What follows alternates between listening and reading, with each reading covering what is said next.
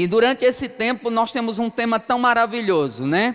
Trabalho e prosperidade. Amém? Trabalho e prosperidade. Que maravilha. Como é bom nós entendermos sobre isso, como é bom nós compreendermos sobre essa revelação. E essa palavra prosperidade, durante algum tempo, ela machucou algumas pessoas. Algumas pessoas, quando ouviam essa palavra, ficavam meio que assustadas, porque durante algum tempo pessoas não entendiam a revelação.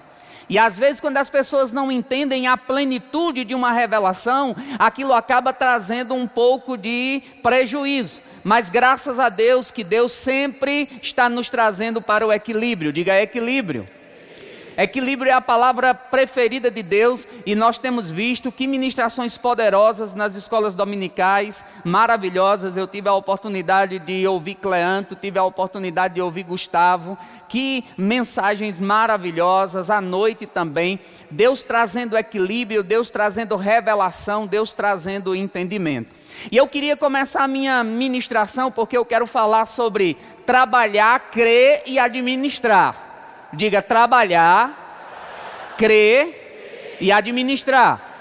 Esses são os três ingredientes ou o tripé para que você possa ter uma vida bem-sucedida aqui nessa terra. Deus deseja que você tenha uma vida bem-sucedida aqui nessa terra. Deus deseja que você cresça, que você avance, mas você precisa entender os princípios e praticar os princípios. Porque há três elementos envolvidos na sua prosperidade. Primeiro, Deus. Deus ele é o dono, Deus é aquele que te favorece, Deus é aquele que te abençoa. Às vezes pessoas dizem: "Ah, eu queria tanto ser abençoado". Ei, eu tenho uma revelação poderosa para você essa noite. Você já é abençoado, não importa o que aconteça, a bênção do Senhor já está sobre a sua vida. Não importa o que alguém diga, não importa o que a circunstância diga. Ei, a circunstância passa, as coisas passam, mas a palavra do Senhor dura para sempre. E a bênção do Senhor Senhor já está sobre você. Ele já te abençoou. Amém? Então nós precisamos entender que nós somos abençoados. Então a primeira parte é Deus, a segunda parte, a palavra. A palavra traz revelação, a palavra traz entendimento, a palavra coloca os princípios certos para que você possa praticar. E o terceiro lado, você há um objeto humano, né? O homem tem que administrar, o homem tem que trabalhar naquilo que Deus deu para ele. Agora, para começar, eu queria definir essas duas palavras que muitas vezes as pessoas não entendem: prosperidade. O que é prosperidade e o que é riqueza? Prosperidade é diferente de riqueza.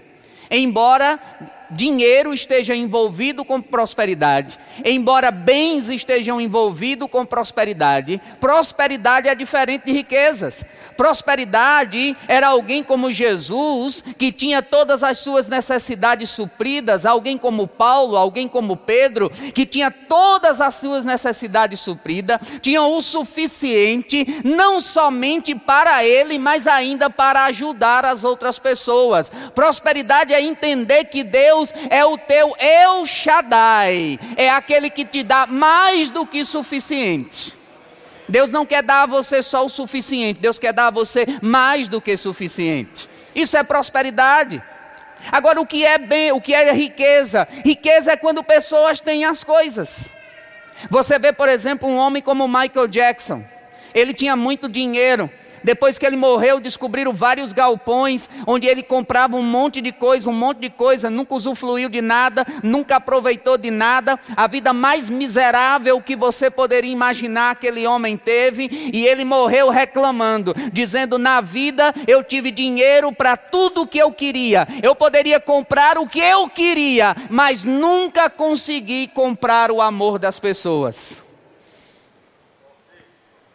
Nunca consegui usufruir daquilo. Aquele dinheiro todo, de certa forma, era um tipo de maldição sobre ele. Por quê? Porque é diferente quando você é próspero, meu irmão. A Bíblia diz que a bênção de Deus, a prosperidade de Deus, a riqueza que vem de Deus, ela não traz dores. A riqueza que vem de Deus te abençoa. A riqueza que vem de Deus não te aprisiona, te liberta. Eu estava vendo agora sobre Bill Gates, ele dizendo: toda vez que ele faz 70 bilhões de dólares, ele distribui uma parte, que é para abrir lugar. Quando ele completa 70 bilhões de dólares, ele distribui uma parte. Eu digo, Senhor, eu ainda não completei os 70 bilhões de dólares, mas eu vou distribuir já a minha parte. Então nós precisamos entender prosperidade, a bênção de Deus. Deus quer te abençoar. Deus quer que você entenda isso. Deus quer que você compreenda que há uma parte para você fazer e uma parte para Ele fazer. Agora eu quero que você abra sua Bíblia lá em Deuteronômio, capítulo 8. Deuteronômio capítulo 8 é um capítulo maravilhoso. E enquanto você acha lá, só para você entender, se você ler todo o Velho Testamento, se você olhar toda a revelação do Velho Testamento, você vai ver como Deus é maravilhoso. Primeiro Deus ele levanta um povo, ele acha um homem chamado Abraão, porque sempre que Deus quer fazer uma coisa, ele acha um homem, e depois que ele acha um homem, ele dá uma visão para aquele homem, e depois que ele dá uma visão para aquele homem, ele traz para junto daquele homem pessoas que vão ajudar a colocar aquela visão em prática, mas não somente isso, Deus também traz todos os recursos necessários para que aquela visão aconteça. Uma das coisas que a gente sempre aprendeu com o pastor Bud é que a única coisa que a gente não deveria se preocupar era com dinheiro. Porque ele diz: se há visão, há provisão. Se Deus mandou, ele manda. Se Deus diz para fazer, ele manda. E eu me lembro há muitos anos atrás eu fui viajar e eu não tinha dinheiro naquela ocasião para viagem e eu orando e buscando e tentei fazer algumas coisas, porque às vezes a gente quer dar uma ajudinha para Deus, mas fique tranquilo, Deus não precisa da sua ajuda, Deus só precisa que você pratique os princípios. A ajuda que Deus quer de você é colocar os princípios em prática. E eu buscando algumas coisas, tentando resolver aquela situação e não conseguia. E eu fui falar com o Senhor. Eu disse: Senhor, eu até agora já busquei a ajuda de todo mundo, nada resolveu. E ele disse: Não, você não buscou a ajuda de todo mundo ainda. Eu disse: Mas Senhor, eu já falei com tanta gente. Ele disse: Não, você não falou comigo ainda. Quem mandou você ir sou eu. Fui eu quem mandei você ir. E eu disse, pai, obrigado. E eu arrumei minha mala e fui naquele dia para o aeroporto. Nem tinha passagem, nem tinha dinheiro, nem tinha nada. E quando eu cheguei lá, apareceu duas pessoas que iam pagar a passagem, pagaram a passagem. Eu fiz a viagem e naquele dia Deus me ensinou uma lição. Ele disse: Todos os meus projetos eu pago. Ele disse: As minhas ideias eu vou financiar, as suas você paga. Eu digo: Está feito o negócio. A partir de hoje. Amém? Então você precisa entender o que Deus quer que você quer, o que Deus quer que você faça. Por quê? Porque Deus vai financiar propósitos. Agora você olha em todo o Velho Testamento, a maneira como Deus organiza as coisas, a maneira como Deus coloca as coisas, a maneira como Deus levanta aquele homem chamado Abraão, faz uma aliança com ele, levanta um povo, a maneira como Deus organiza aquele povo, era para aquele povo viver bem. Deus queria que aquele povo pudesse viver bem, Deus queria que aquele povo pudesse viver suprido, e aqui em Deuteronômio capítulo 8 é onde Deus dá uma receita maravilhosa que ele diz assim: Deuteronômio capítulo 8, a partir do versículo 11, versículo 10. Diz: Quando, pois, tiveres comido e fores fartos, louvarás ao Senhor teu Deus pela boa terra que ele te deu. Guarda-te que não te esqueça do Senhor teu Deus, deixando de guardar os seus mandamentos e os seus juízos e os seus estatutos que hoje te ordeno, para não suceder que, havendo comido e seres fartos, e havendo edificado boas casas e habitando nela, e havendo aumentado o teu gado e os teus rebanhos, e te acrescentar ouro e prata, e se multiplicar tudo quanto tens, se eleve o teu coração, e se esqueça do Senhor que te tirou da terra do Egito, da casa de servidão, que te, que te guiou por aquele grande e terrível deserto de serpentes ardentes e de escorpiões, de terra seca que não havia água, mas que tirou água da rocha para te sustentar, que, que no deserto te sustentou com maná, que teus pais não conheciam para te humilhar e para te provar, mas por fim te fazer o bem. E não digas no meu coração: a minha força e a minha fortaleza adquiriram esse poder. Agora é interessante porque quando eu diz, não diga no teu coração, a minha força, a minha força, algumas versões dizem, o meu conhecimento adquiriram esse poder. E ele diz aqui: olha, você deve entender que é Deus quem dá a você, é Deus quem dá poder a você, é Deus quem traz para você revelação para que você possa trabalhar bem, para que você possa agir bem, para que você possa alinhar aquilo que você está crendo com a palavra, para que você possa prosperar, avançar. E ele continua dizendo: Antes te lembrarás do Senhor teu Deus, que é o que dá força para adquirires riquezas, para confirmar a aliança que jurou aos teus pais. Então, quando nós falamos de prosperidade, como nós vamos prosperar? Primeira coisa, trabalhar. Às vezes pessoas pensam que trabalho foi a maldição que veio sobre o homem, mas eu tenho boas novas para você. Ei, antes do pecado já havia trabalho. Antes do pecado, Deus já havia instituído para o homem trabalhar. Deus já havia dado tarefa para o homem. O próprio Deus havia trabalhado construindo a terra, organizando as coisas. No sétimo dia ele descansou. Havia trabalho, mas quando o homem pecou, qual foi o problema? A fadiga. Agora você ia ficar cansado, agora você ia se afadigar, porque antes não tinha isso, antes você poderia trabalhar na plenitude. Mas agora o homem ia cansar, agora o homem ia ter fadiga, agora o homem ele não ia mais poder trabalhar na plenitude. Então, quando nós falamos em prosperidade, nós falamos em trabalho. E deixa eu te dizer uma coisa, meu irmão: crente, ele tem todos os ingredientes para ser o melhor funcionário, crente tem todos os ingredientes para ser o melhor patrão, crentes têm todos os ingredientes para crescer, para avançar. Agora, deixa eu te dizer algo: não se compara com outras pessoas. O problema de prosperidade muitas vezes é que você quer olhar para a vida do outro e determinar a sua prosperidade pelo outro, determinar o que você tem, se é muito ou pouco, pelo outro. Ei, quem tinha bicicleta e agora tem moto, prosperou. Quem tinha moto e agora tem um Fiat, prosperou. Quem tem um Fiat e agora comprou um carro melhor, prosperou. E assim por diante, foi prosperando, foi avançando. Então a primeira coisa, não comece a medir sua prosperidade pelos outros. Então, o primeiro ingrediente, trabalhar fazer aquilo que a Bíblia diz, não olhar para o que está acontecendo no outro, focar, trabalhar diligentemente. Josué capítulo 1, versículo 8 diz: Não se aparte da tua boca o livro dessa lei, medita nele de dia e de noite, para que tenha cuidado de fazer conforme tudo quanto nele está escrito. Então tu farás prosperar o teu caminho. Sabe quando você começa a trabalhar diligentemente, quando você começa a buscar a Deus por sabedoria e dizer: Senhor, olha, eu tenho uma, um trabalho e você vai me ajudar, eu vou crescer nessa carreira, eu vou crescer nisso, eu vou crescer e vou avançar nisso aqui, eu vou estudar, eu vou me preparar, porque quando as oportunidades forem abertas, eu estou pronto.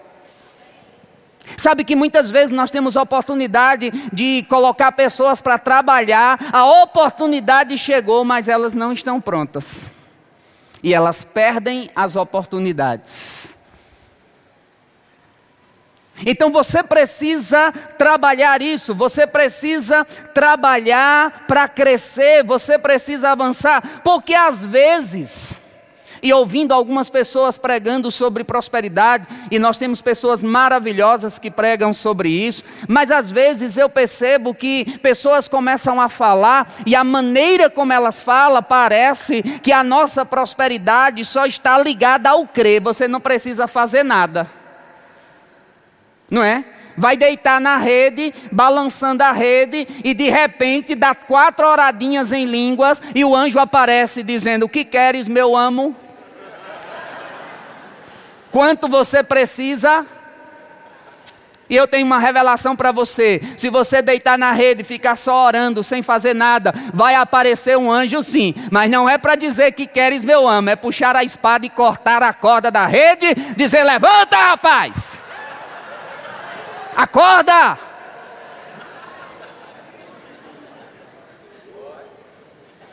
Trabalhar diligentemente. Provérbios capítulo 10, versículo 4 diz: O que trabalha com mão diligente, o que trabalha com mão displicente empobrece, mas o que trabalha com mão diligente enriquece. Trabalhando. Nós vamos quebrar essa ideia de que, ah, fulano é crente, Edson, misericórdia. Não, meu irmão, crente é o melhor funcionário. Crente é o melhor patrão, crente é aquele que vai entender e vai crescer junto. Ei, agora, nós somos crentes, nós somos irmãos, mas trabalho é trabalho. E se eu fui contratado para trabalhar oito horas, eu devo trabalhar oito horas. Não é porque nós somos irmãos que eu vou fazer diferente. Não é porque nós somos irmãos que eu vou fazer de uma forma diferente. Não. Eu vou fazer conforme aquilo que está proposto, aquilo que foi designado para fazer. Você está comigo? Então, trabalhar, crente precisa trabalhar, crente precisa se preparar, crente precisa estudar, crente precisa ir para a universidade, crente tem dentro de si o espírito da aliança para crescer, para avançar, para ensinar, para diante de adversidades que ele não sabe, o Senhor diz: Ei, vou pegar com você agora, e você, eita, supletivo espiritual, eita, como é, e a revelação chegando, e você crescendo, crescendo, crescendo, crescendo, crescendo trabalhando. Então, o primeiro princípio, trabalha com mão diligente. Trabalha com afinco, trabalha mesmo, trabalha para avançar. Ei, deixa eu dizer uma coisa, não fique chateada comigo, chateado comigo. Mas às vezes tem gente preguiçosa. Essa é aquela hora que a gente faz igual o pinguim de Madagascar. Sorria e acene. Você diz, graças a Deus que não é comigo.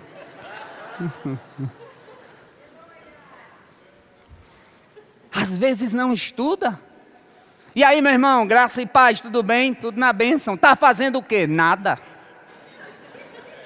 Esperando Jesus voltar. Para que eu vou fazer isso se Jesus já está voltando?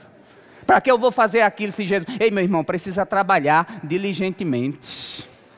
Então, primeiro ingrediente, trabalha porque Deus vai pegar junto com você. Trabalha, porque aquilo que você está fazendo, Deus vai aumentar. Trabalha, porque Deus vai abrir portas. Trabalha, porque Deus vai fazer você avançar.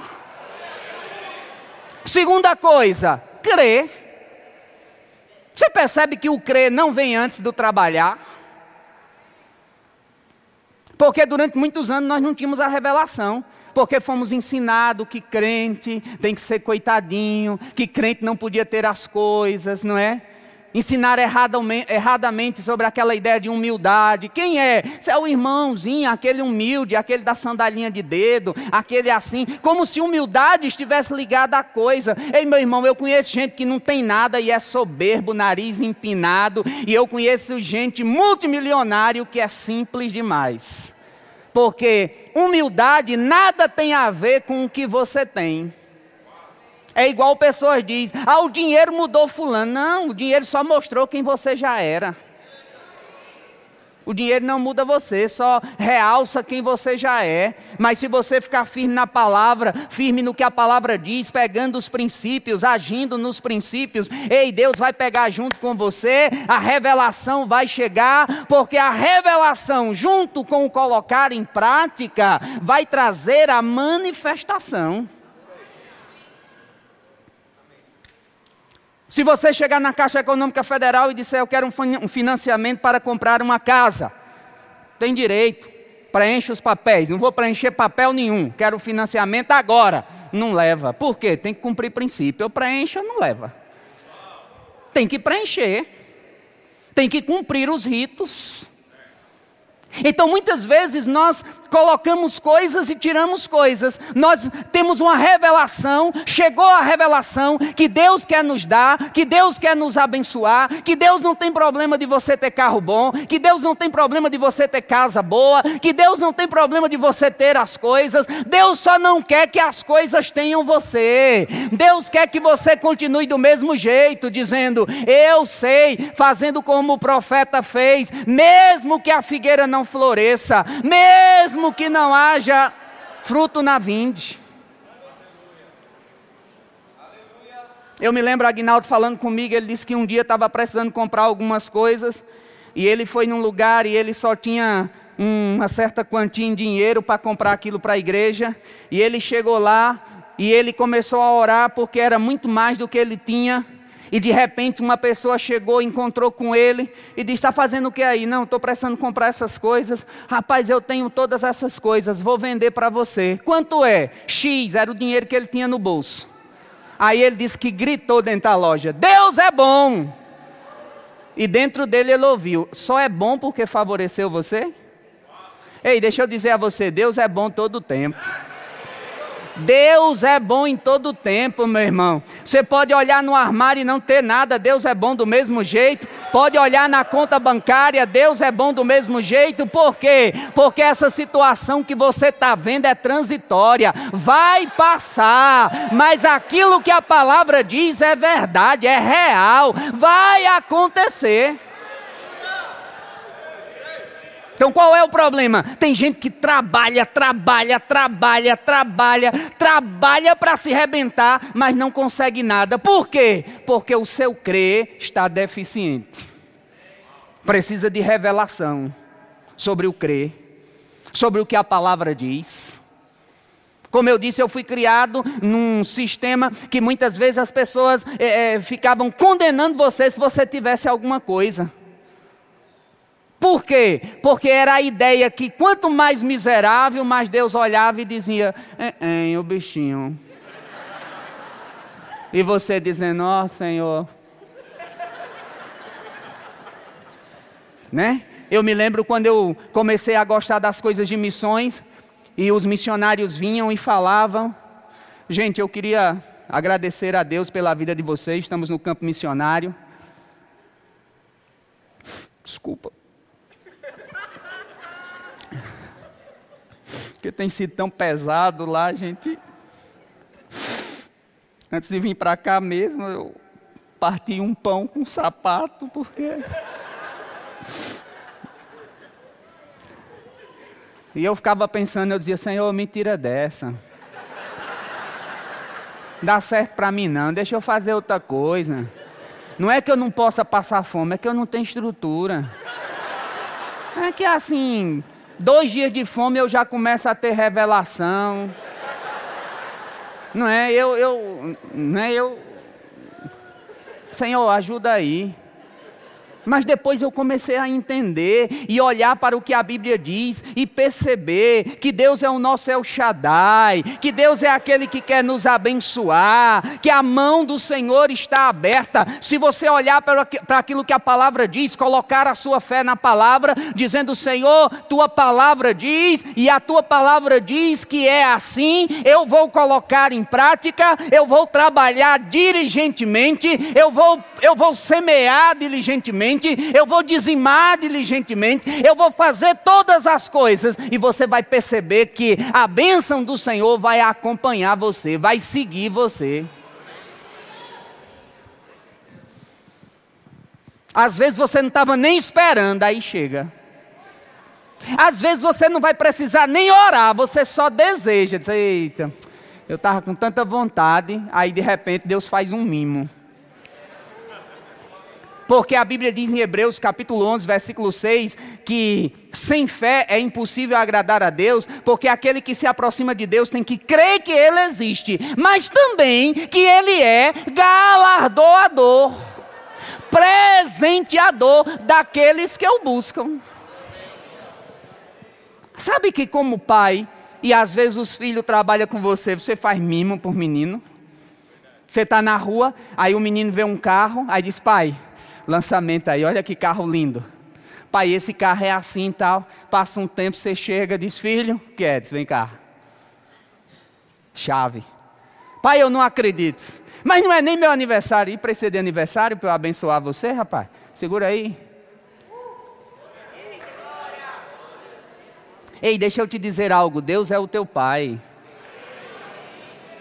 Deus cuida de você, Deus ama você, Deus quer cuidar de você. Agora, a primeira coisa, você trabalha, segunda coisa, você crê, você pega os princípios, você pratica os princípios, vai dizimar. Meu irmão, não dizima de qualquer jeito, não, dizima com revelação. O Senhor está aqui.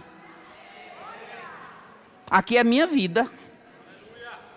Porque não é só dinheiro, é sua vida. Senhor está aqui. Você disse que eu fizesse assim. Vai dar uma oferta, Senhor, eu vou dar. Você mandou eu dar. Eu me lembro, eu ia uma viagem e eu prestando um dinheiro e eu tinha ganhado um relógio, né? Eu fui num culto e um sujeito na época me deu um relógio, um mido, chapeado com ouro ele disse, Rosilão, esse relógio na época, 1999, custava algo em torno de 10, 15 mil reais. Ó, me deu o relógio, o bicho ficou pesado no braço. Eu disse, rapaz. Eu tinha um Gol 88, eu digo, quando eu voltar para Campina, estou montado num carro melhor, já fiz todos os planos, eu digo, vou vender o relógio né? Vou pegar uma parte do dinheiro, vou para a viagem, a outra parte do dinheiro eu vou comprar um carro melhor. Fiquei feliz da vida. Aí fui para um culto lá de Guarulhos. Quando eu estava lá no culto, de repente o irmão do louvor, quando ele fez assim, eu vi o relógio na mão dele. Eu disse: Satanás.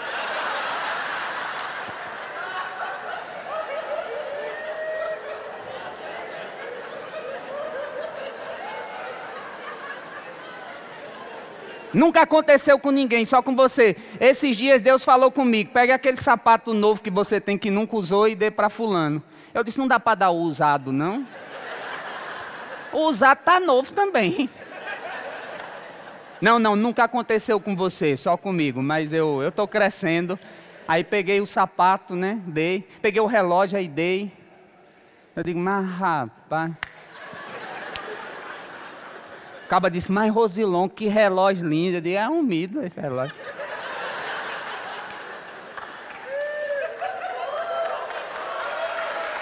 Eu digo, ó. Acaba disse que vale uns 15 mil, ó. Eu acho que ele ficou até olhando para mim, a minha cara de tristeza, né? Aí disse, mas cara, tu tem certeza que o Senhor mandou dar? Eu digo, não venha com história não, viu? Pegue descendo logo para não piorar a sua situação aqui. Não venha com coisa não. Mas é interessante. Na mesma semana, na mesma semana, o Senhor disse para mim: Vou lhe dar o carro que você quer. Me deu o carro que eu queria, fez milagres extraordinários. Sabe, meu irmão, trabalha e creia. Então nós já construímos duas pernas. Mas qual é a terceira perna? Administrar. O problema é que muitas vezes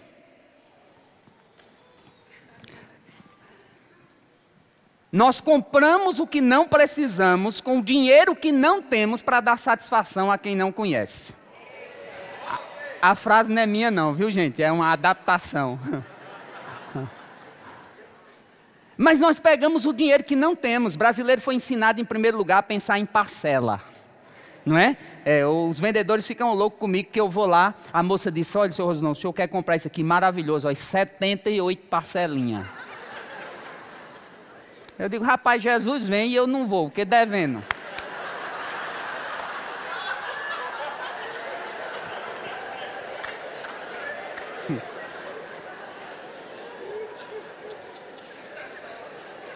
Não faz conta. A gente muitas vezes, a gente quer agora, mas a gente não sabe esperar um pouco, administrar um pouco, cortar um pouco. Às vezes o irmão troca o carro e você, não, tenho que trocar também. Oxê. Podendo esperar. Podendo administrar um pouco melhor. Agora olha que coisa interessante, abre lá em Gênesis Para você ver como é interessante, né? E eu estou dando o um apanhado geral agora por causa do tempo. Mas a Bíblia diz lá em Gênesis, a partir do, do capítulo 37, é quando José ele é vendido pelos seus irmãos. E agora José está na casa de Potifar. Agora José está num país estrangeiro. Agora José está num lugar onde ele não conhecia as pessoas. Ei, mas deixa eu te dizer uma coisa: quando você crê, quando você trabalha, você crê e você aprende a administrar bem, aonde você for, a bênção segue você insistentemente. Às vezes você não quer nem receber, e Deus dizendo, eu vou dar, eu vou dar, eu vou dar, eu vou dar. Se não quiser, já vou, mas eu vou dar. Aí José estava na casa de Potifar, vendido pelos irmãos, aquela coisa toda. Quando chegou lá na casa de Potifar, tinha dois segredos. Primeiro, ele sabia o Deus que ele cria. Segundo, ele trabalhava diligentemente. Chamou logo a atenção do patrão. O patrão disse: Esse menino é diferenciado. Porque tem artista, meu irmão. E na igreja tem artista. Não é? Tem gente na igreja que dá trabalho. Eu não sou pastor mesmo, eu posso dizer isso. Tem gente na igreja que dá trabalho. Que quando ele olha para você, você já diz: Ai, meu Deus. Ah, meu pai. Quando ele diz: Ei! Aí você diz: Valeu-me, meu Deus do céu. Diga aí, meu irmão, pastor.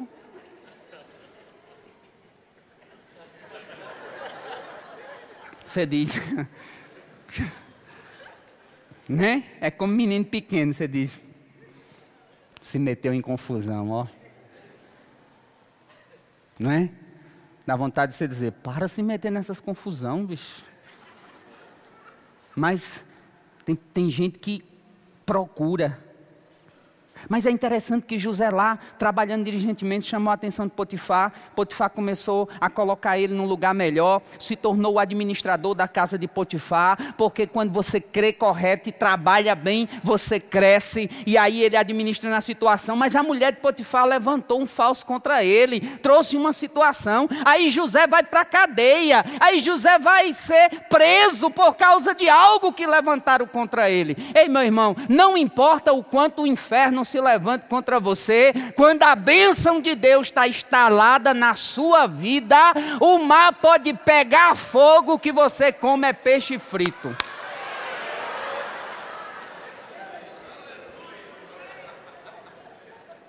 Aí José agora lá na cadeia continua trabalhando diligentemente, crendo na palavra do Senhor.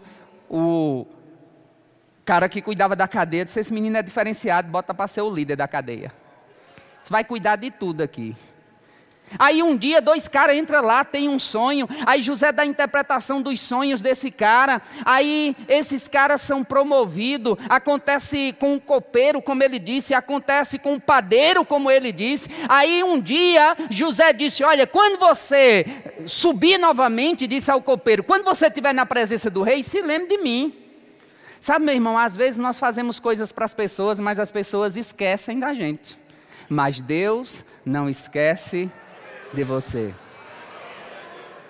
1 Coríntios capítulo 15, versículo 58 diz: que o nosso trabalho no Senhor não é em vão, porque Deus é bom pagador, Deus é bom galardoador, Deus vai abençoar você, Deus vai galardoar você, Deus vai pagar você. Pode quem quiser não prestar atenção, pode quem quiser não valorizar, Deus valoriza, Deus paga, Deus abençoa e pode dar o que der, Deus levanta você.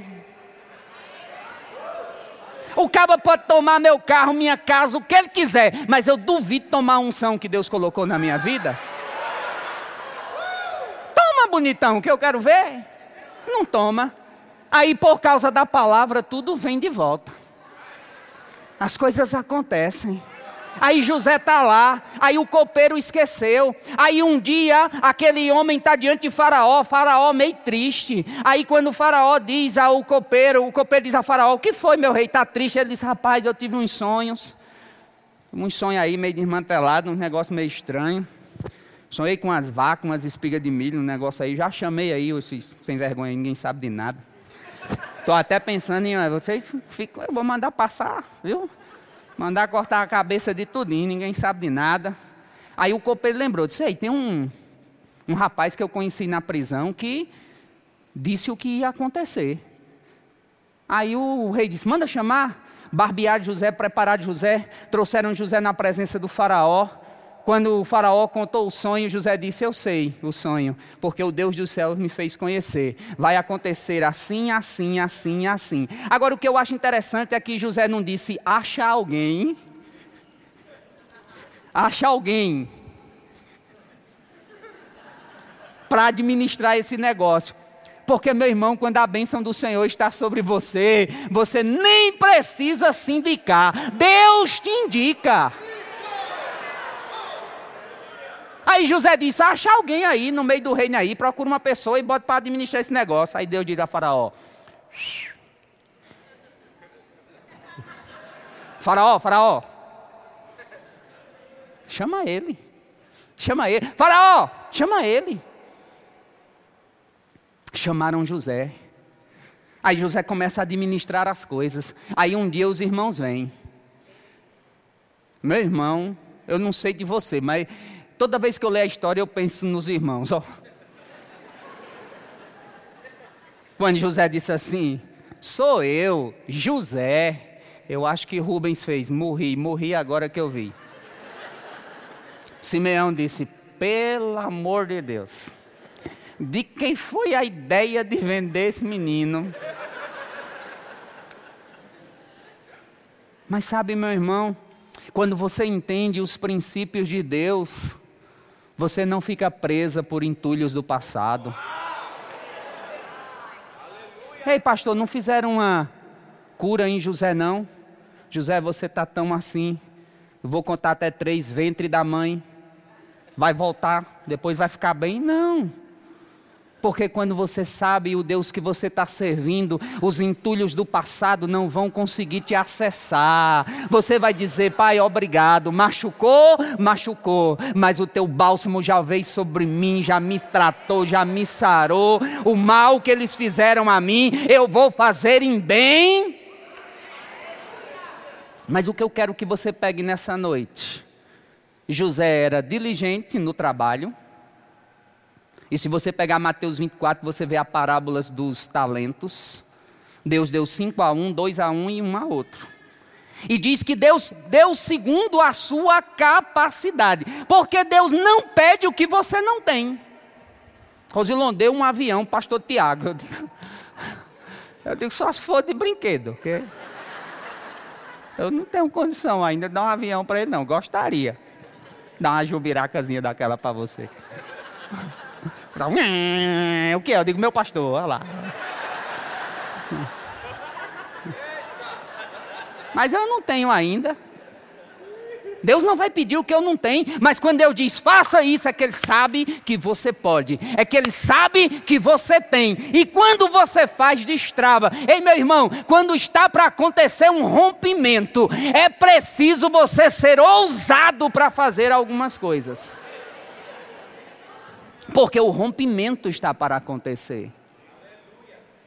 Então José trabalhando diligentemente, crendo na palavra, Deus me deu uma palavra, Deus disse que ia me colocar num determinado lugar, ainda não chegou, mas vou continuar trabalhando, vou continuar crendo, vou continuar avançando, vou administrar da melhor forma possível, porque vai chegar. Mas eu quero fechar. O problema, meu irmão, é que muitas vezes nós estamos muito bem treinados. Nós somos expertos nos 10 que vêm, mas nós precisamos ser bem treinados para os 90 que fica.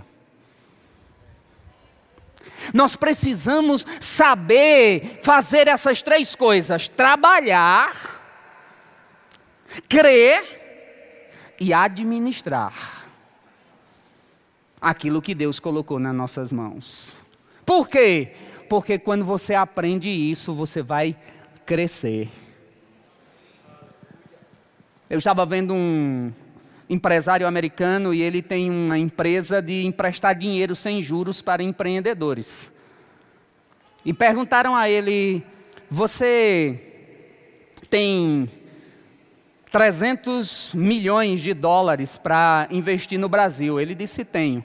E eles vieram com ele para o Brasil e ele se reuniu com vários empreendedores e ele disse: Eu tenho 300 milhões de dólares para investir, para dar para vocês empreenderem. Mas nos próximos cinco dias eu quero que cada um de vocês me apresente um planejamento pessoal para os próximos cinco anos da sua vida. Aí eles disseram: Não, nós não viemos aqui para isso, a gente veio aqui para apresentar um negócio, uma história de planejamento pessoal. Ele disse: Eu vou dar o final de semana para vocês fazerem isso. Na segunda-feira nos reunimos novamente e eu quero que vocês me apresentem um planejamento pessoal e aí, quando foi na segunda-feira, dos 10 que estavam lá, 10 ou 20, não sei, apenas metade trouxe o planejamento. Ele disse: essa metade que trouxe eu vou emprestar o dinheiro, a metade que não trouxe pode pegar descendo para casa. Aí os caras disseram: não, isso não é justo, não, isso é injusto demais, porque nós viemos aqui para fazer um negócio, para receber um dinheiro, para empreender. E ele veio trazer, e ele veio nos perguntar sobre planejamento pessoal. E aquele homem olhou e disse: Meu querido, se você não sabe o que vai fazer com a sua vida nos próximos cinco anos, você acha que eu vou entregar 300 milhões, bilhões de, milhões de dólares na sua mão? Não posso fazer isso. Aí isso casa bem com aquilo que Deus diz na parábola dos talentos. A Bíblia diz que o que recebeu cinco, ele administrou bem, ele, ele ganhou, ele trabalhou. Quando chegou, está aqui mais cinco. Porque o dinheiro que você, que Deus confiou a você, um dia ele vai tomar conta, viu? O que ele confiou nas tuas mãos, um dia ele vai tomar conta. Ele vai tomar conta do dinheiro que ele deu a você, ele vai tomar conta da mulher que ele deu a você, ele vai tomar conta dos filhos que ele deu a você, ele vai tomar conta da vida que ele entregou na tua mão. Você vai ter que prestar conta de tudo. E aquele que ganhou dois trabalhou diligentemente, ganhou mais dois. Mas o que ganhou um, ele disse: Eu enterrei.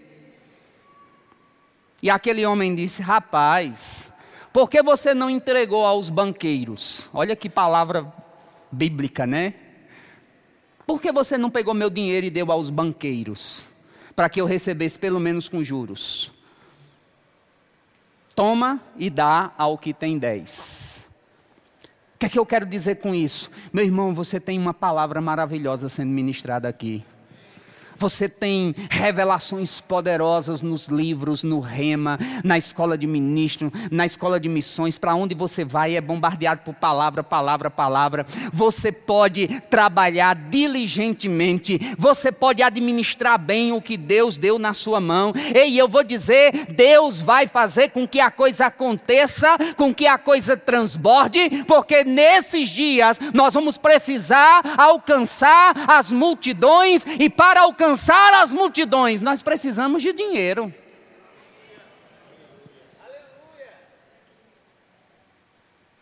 E é como aquele padre piauiense, né, maravilhoso. Ele disse: gente, vamos colocar ar-condicionado na igreja.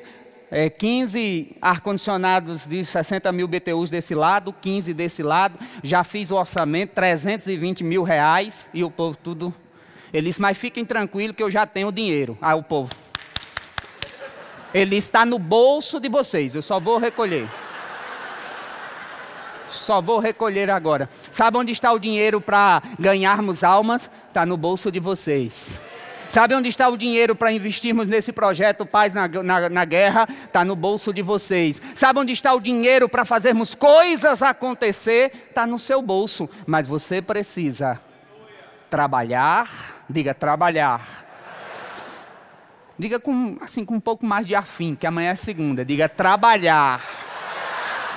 Diga crer, e administrar. E aí você vai ver o que vai acontecer. Amém? Trabalhar, crer e administrar. Eu queria que você reclinasse sua, sua cabeça. Se você está aqui nessa noite e você ainda não recebeu Jesus como Senhor da sua vida, essa é a melhor coisa que você poderia fazer. Jesus é o nosso dono, é o nosso Senhor. Jesus é aquele que quer transformar a nossa vida. Mas eu não vim para Jesus só pelo que Ele pode me dar, eu vim pelo que Ele é. Porque um dia essa vida vai terminar. E assim como eu, você tem prazo de validade. Mas quando essa vida terminar aqui, nossa nova vida está começando lá. Então, se você está aqui e você ainda não aceitou Jesus, eu queria orar com você. Dá um sinal assim com a sua mão. Eu quero orar com você. Se você está aqui e você ainda não aceitou Jesus como Senhor, dá um sinal assim com a sua mão. Eu quero orar com você. Há alguém? Amém, querida. Vem cá. Aleluia. Glória a Deus. Aleluia. Mais alguém? Aleluia. Pode ficar aqui com eles, tá? Está aceitando Jesus também? Aleluia. Glória a Deus. Aleluia. Se você está aqui, você ainda não recebeu Jesus, dá um sinal assim com a sua mão, eu quero orar com você. Deus quer abençoar você. Mas não é só por causa da bênção, daquilo que ele vai fazer, não. É porque ele é, o dono da bênção vai morar dentro de você. Há mais alguém? Que ainda não recebeu Jesus, muito grande, você me ajuda aí se tem alguém com a mão levantada do seu lado, aonde? Estão apontando ali. Dá sinal aqui. Vem cá, meu filho. Glória.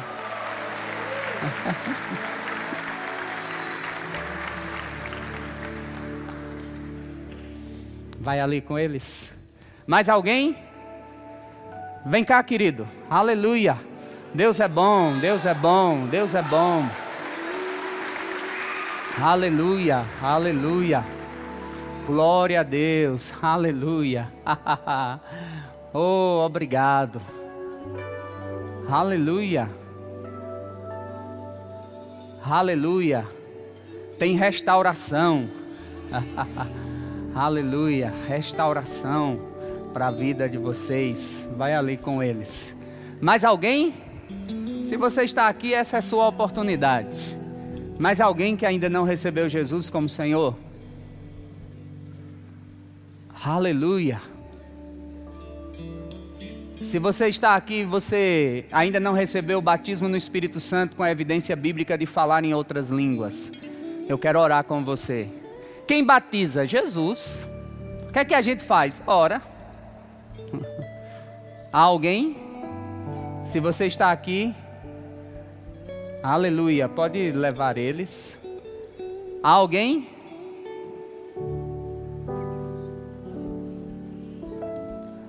Aleluia. Vem cá, querido.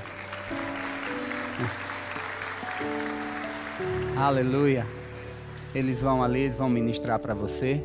Há mais alguém que ainda não recebeu o batismo no Espírito Santo? Aleluia. Há alguém que está doente? Quero orar com você. Deus é tão bom, meu irmão. Deus é aquele que cura. Sabe, as pessoas acham engraçado quando eu falo, mas é uma realidade. Eu fui candidato a defunto duas vezes, mas perdi a eleição. E não fiquei nem na suplência, viu? Graças a Deus. E foi a coisa mais feliz que eu fiquei de ter perdido mesmo. Vem cá, querida, vou orar com vocês. Aleluia. Aleluia. Amém.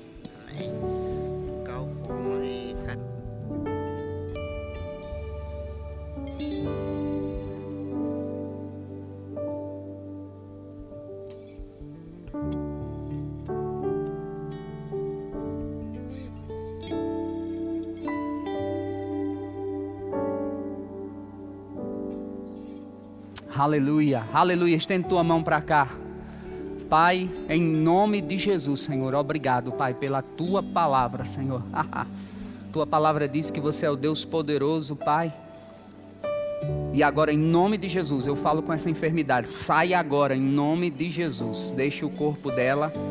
Pai, em nome de Jesus, em nome de Jesus, sarada, Senhor, em nome de Jesus. Em nome de Jesus, Pai. Obrigado, Senhor, porque aquilo que a tua palavra diz é verdade. Desmanchando-se agora, Senhor. Em nome de Jesus, em nome de Jesus. Pai, obrigado. Obrigado, Senhor. Tua palavra, Pai, funcionando como a tua palavra diz que desde a planta do pé, Senhor, até os fios de cabelo, Pai, sarada em nome de Jesus, Pai. Obrigado, Senhor, pela pressão do olho dele, Pai, normalizando. Obrigado, Senhor, por ele restaurado, Pai, em nome de Jesus, as córneas, a visão. Pai, obrigado por ele bem, em nome de Jesus, em nome de Jesus. Pai, obrigado, porque aquilo que você diz na Sua palavra é a verdade. Aleluia. Obrigado, Pai. Está aí sobre você agora, está sobre você agora, está sobre você agora, Pai, em nome de Jesus. Obrigado, Senhor. Em nome de Jesus, sarado em nome de Jesus, em nome de Jesus. Só mais uma coisa para eu encerrar. Você não precisa vir aqui, mas se você está aqui, você é empresário, eu queria que você ficasse de pé.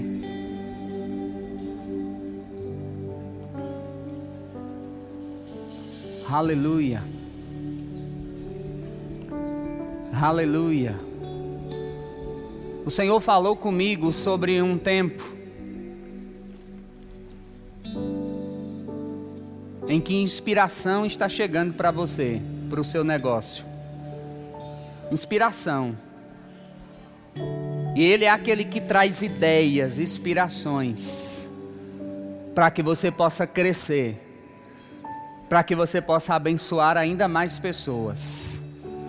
Fica com a tua mão erguida, Pai, em nome de Jesus, obrigado, Senhor. Porque nós vamos ver, Pai a diferença entre quem serve e quem não serve, Senhor.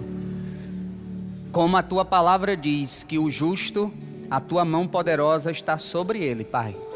Obrigado pelas inspirações, obrigado, Senhor, porque você vai trazer ideias, Pai. Você vai trazer coisas para a vida deles, Pai, em nome de Jesus, para que eles possam crescer e avançar em nome de Jesus em nome de Jesus. Nós temos alguns combos ali de livros, irmãos.